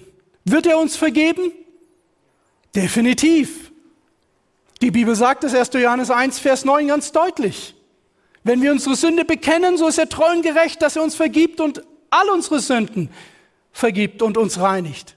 Aber das Ziel in der Gegenwart Gottes ist, dass ich nicht dahin komme. Das mag vielleicht ein neuer Gedanke für dich sein, aber das ist, was das Heiligtum lehrt. Gott möchte, dass ich in seiner beständigen Gegenwart lebe. Wer sagt, dass er in ihm bleibt, der soll auch so leben, wie er gelebt hat. Mit anderen Worten, wer wirklich im, in Christus bleibt, in der wahren Stiftshütte, der wird leben, wie er gelebt hat. Das ist, was das Heiligtum uns lehrt. Und liebe Freunde, keiner von uns kann sich erlauben, an irgendeiner Stelle hier auf diesem Weg Gottes im Heiligtum stehen zu bleiben. Keiner. Was ist Gottes Ideal für dich und mich? Ich habe ein fantastisches Zitat gefunden, einer meiner Lieblingszitate. Gottes Ideal für seine Kinder, das Leben Jesu, 311, Gottes Ideal für seine Kinder ist höher, als das höchste menschliche Denken erreichen kann. Haben wir es nicht vorher gesagt? Meine Gedanken sind nicht eure Gedanken. Limitier du dich nicht, sondern geh den Weg Gottes. Denn Gottes Weg im Heiligtum führt direkt in seine Gegenwart. Gottes Ideal für seine Kinder ist höher, als das höchste menschliche Denken erreichen kann. Christus kam, um die Werke des Teufels zu zerstören und er hat dafür gesorgt, dass jeder reumütige Mensch um den Heiligen Geist, den Heiligen Geist erhält, um ihn vor dem Sündigen zu bewahren. Viele haben Tempelaltäre. In dieser Welt ist voll von diesen Altären und voll von Tempeln und sakralen Gebäuden aber nur in einem einzigen wird das realisiert. Gott möchte mich mit dem Geist Gottes ausrüsten, damit er mich bewahrt davor, dass ich Leid und Schaden erleide. Ist es nicht fantastisch? Und Gott hat Macht und er hat Kraft und er kann es. Und ich möchte hier zu meinen letzten Gedanken kommen. Wenn du glaubst, das ist fantastisch, das ist einfach klasse, das ist so schön, so herrlich, dieser Plan ist so fantastisch und wunderschön, dann sollst du wissen, dass Gottes Plan mit dir und mir sogar noch einen Schritt weitergeht. Noch näher. Und das ist, dass du selbst zum Tempel wirst. Du und ich selbst, wir sollen zum Heiligtum werden. Das ist unfassbar. Und wir sehen es in der Bibel, wie auch Jesus es in seinem, Will, in seinem Gebet dargelegt hat. Das ist das Gesetz in der Bibel. Es gibt ein irdisches Heiligtum und es gibt ein himmlisches Heiligtum. Und beide Heiligtümer wirken immer in Korrespondenz zueinander. Das heißt, was im irdischen geschieht, das geschieht auch im himmlischen. Und was im himmlischen geschieht, geschieht auch im irdischen. Er hat es in seinem Gebet ausgedrückt als er sagte, dein Wille geschehe, wie im Himmel, so auf Erden. Das heißt, das Irdische soll immer reflektieren, was im Himmlischen geschieht. Aber in beiden geschieht dasselbe. Ich weiß nicht, ob du genau verstehst, was ich hiermit sage oder was die Bibel damit meint. Das sprengt jede Vorstellung von religiösen, sakralen Gebäuden. Egal wie viel Opfer ich bringe, Kerzen anzünde oder was immer ich dort tue.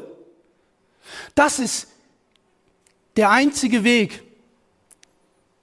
Das ist der einzige, der einzige Hütte in der Bibel, die das ermöglicht. Dass wir selber zum Tempel, zum Tempel werden für Gott, für den Heiligen Geist. Wir sind der Tempel des lebendigen Gottes. Ist das, ist das fassbar? Dass Gott so weit geht, dass er einen sündigen Menschen durch den Weg, durchs Heiligtum vorbereitet, dass er selbst zur Wohnung Gottes wird.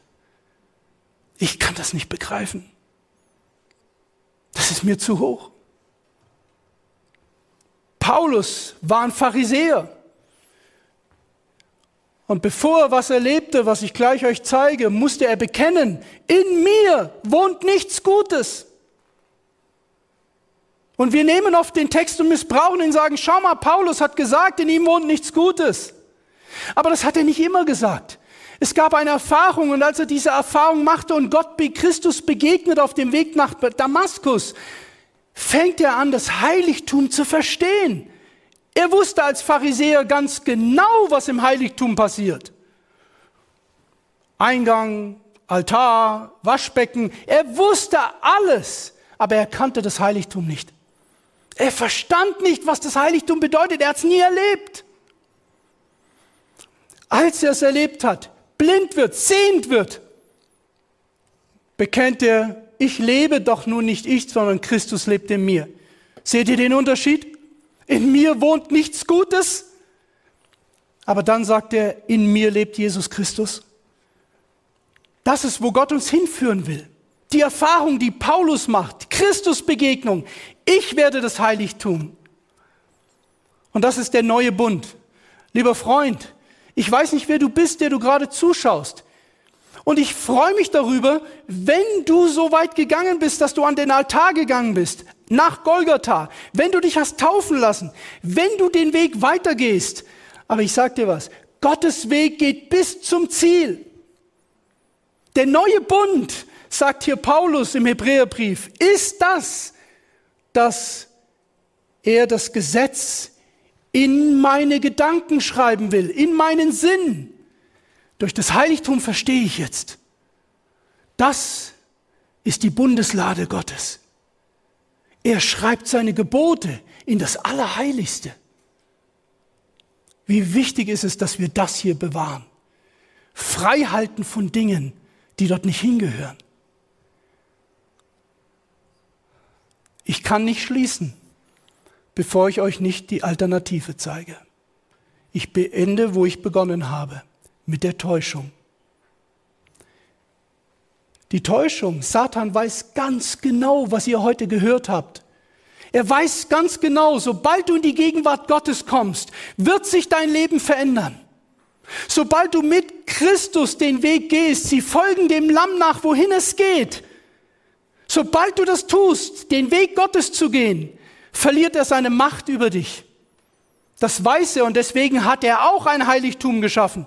Er schafft auch etwas. Er schafft eine, einen falschen Hohepriester, eine falsche Heiligtümer. Er weiß das ganz genau. In der Zukunft werden Täuschungen jeglicher Art auftreten. Der Feind wird falsche Theorien einbringen, zum Beispiel die Lehre, dass es kein Heiligtum gibt. Hören wir das nicht in der modernen Theologie? Es gibt kein himmlisches Heiligtum. Das ist alles nur bildhaft. Nein, es ist nicht bildhaft, es ist real. Aber es gibt auch einen falschen Hohepriester, der sich genau zwischen Cherubime setzt, auf einen Thron. Falscher Thron, falsches Heiligtum, falsches Opfer, falsche Taufe, das Heiligtum wird eins zu eins kopiert. Unfassbar. Und die Namen Dominus Deus Nostra Papa, unser Herr Gott der Papst. Seht ihr das, wie das Heiligtum kopiert wird?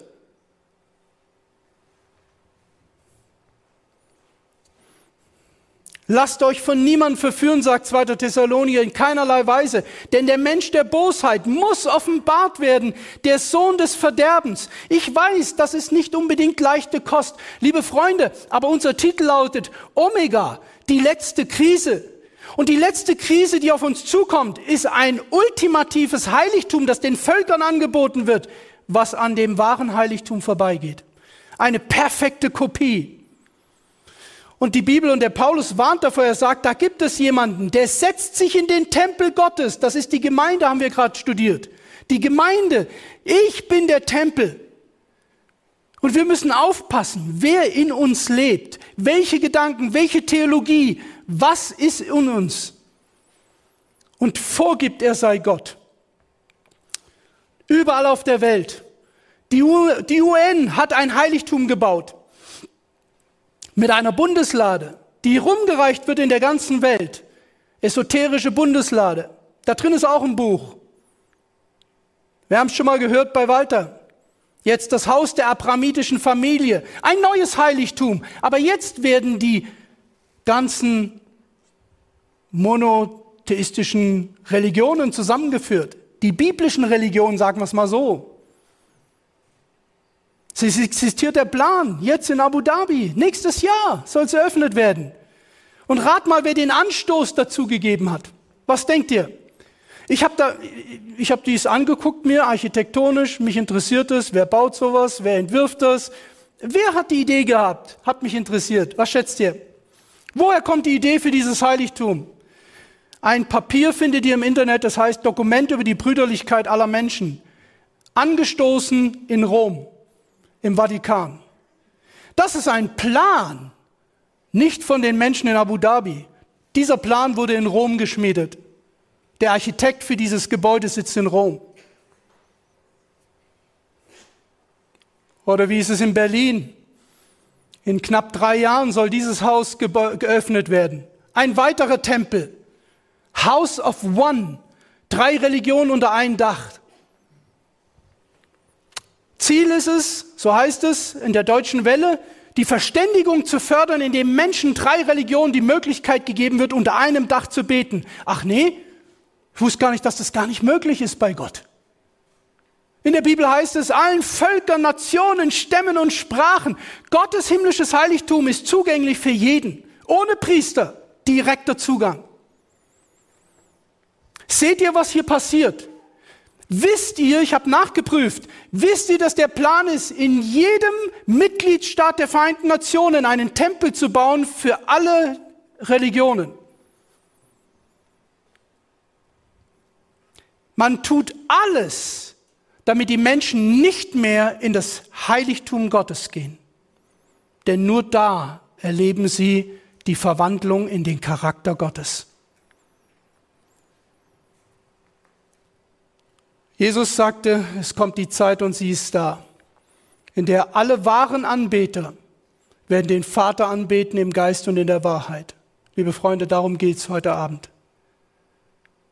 Es geht um keinen Tempel, den Menschen gemacht haben, egal wo er steht. Es geht um das himmlische Heiligtum, zu dem du und ich Zugang haben, ohne Vermittler außer Christus, die ihn im Geist und in der Wahrheit anbeten. Ich schließe mit der Offenbarung. Wenn wir die Offenbarung aufschlagen, dann sehen wir, dass das Ziel dieser Offenbarung ist, Jesus Christus zu offenbaren. Ich glaube, dass das das Ziel ist dieser, dieser Serie. Omega. Wir haben das schon mehrfach gesagt. Er ist das Alpha, er ist das Omega. Wir wollen an jedem Abend offenbaren, wer Christus wirklich ist, was wirklich sein Plan ist. Und wir sehen einen fantastischen Plan hier, wie die heilige Stadt, das neue Jerusalem herunterkommt. Vom Himmel herab. Das ist eine Vision in die Zukunft.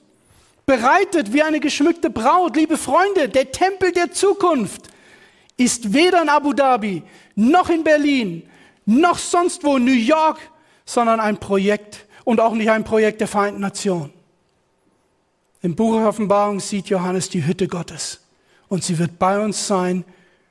Und jeder, der Christus gefolgt ist, in Offenbarung 14, Vers 4, wird Christus in diesen Tempel folgen. Sie folgen dem Lamm nach, wohin es geht. Und unsere Hoffnung, sagt Paulus in Hebräer 6, unsere Hoffnung, unser Anker geht hinter den zweiten Vorhang. Das ist unsere Hütte. Und wir haben jetzt Zugang zu ihm. Heute dürfen wir zu ihm gehen ins Allerheiligste. Ist das nicht fantastisch? Und ich hörte eine große Stimme vom Thron her, die sprach, siehe da die Hütte Gottes bei den Menschen. Ich weiß, dass in dieser Welt viele wunderbare Christen gibt, die keine Adventisten sind.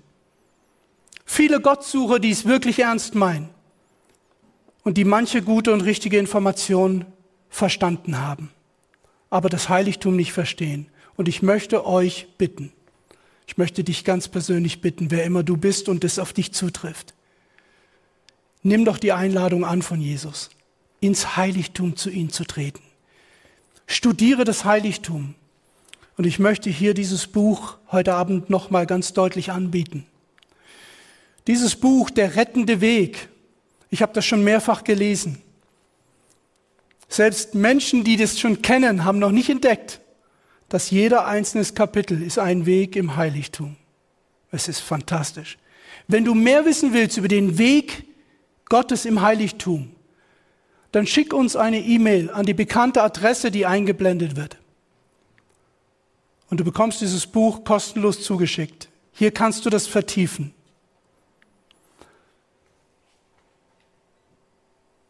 Der Tag wird kommen, an dem Jesus Christus bei uns wohnen wird. Wir werden ihn sehen, wie er wirklich ist. Wir werden seine Herrlichkeit uneingeschränkt sehen. Gott sei Dank, dass wir in Christus Jesus heute schon das Heiligtum erkennen dürfen und hineintreten dürfen als unserem Priester. Hast du auch den Wunsch, Jesus Christus jetzt dein Leben zu übergeben und ihn zu bitten, Herr, mach mich zu deinem Heiligtum. Er sagte, ich in euch und ihr in mir. In ihm und er in uns. Wenn das dein Wunsch ist, würdest du mit mir darum bitten wollen, dass er diese Einladung annimmt, in unser Leben nicht nur zu kommen auf Stippvisite, sondern in unser Leben zu kommen beständig, dauerhaft.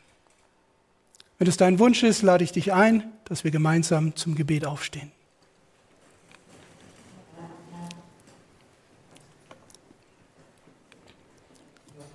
Unser Vater im Himmel, wir wollen still werden in diesem Augenblick. Und wir wollen dir danken, dass du der lebendige Gott bist und dich offenbart hast auf vielfältige Weise aber besonders durch deinen Sohn Jesus Christus. Wir danken dir für jede Tat und für jedes Opfer, das er gebracht hat. Wir danken dir, dass er den Weg vorausgegangen ist, den du uns einlädst, mit dir zu gehen, den Weg im Heiligtum. Danke für diesen wunderbaren Plan der Erlösung, den du vorausgeschattet hast in der Bibel, in der Stiftshütte im Tempel. Und jetzt möchtest du, dass wir dein Tempel sind. Du möchtest in uns ein Stück Eden pflanzen, die Möglichkeit der Gemeinschaft mit dir. Ich möchte dich einladen mit allen, die jetzt das Gleiche empfinden und das Gleiche möchten, was ich möchte. Herr, ich möchte so gerne eine ständige Behausung von dir sein. Ich möchte so gerne, dass dein Geist in mir, in jedem, der hier mit mir betet, erlebt, dass wir dir so nahe kommen können, wie du es warst mit Adam und Eva. Trotz der Sünde, wenn wir zu dir treten in deine Gegenwart. Noch geschieht es über Gebet, Herr, wir wissen's. Aber wir haben gerade in Offenbarung gelesen, dass der Tag kommt, wo wir dich sehen werden, wo die Hütte Gottes bei uns, bei uns Menschen ist. Ich bitte dich herzlich, dass du uns vorbereitest, dass wir diesen Tag erleben dürfen, dass wir bei dir sein können und dass wir untrennbar mit dir die Ewigkeit verbringen dürfen.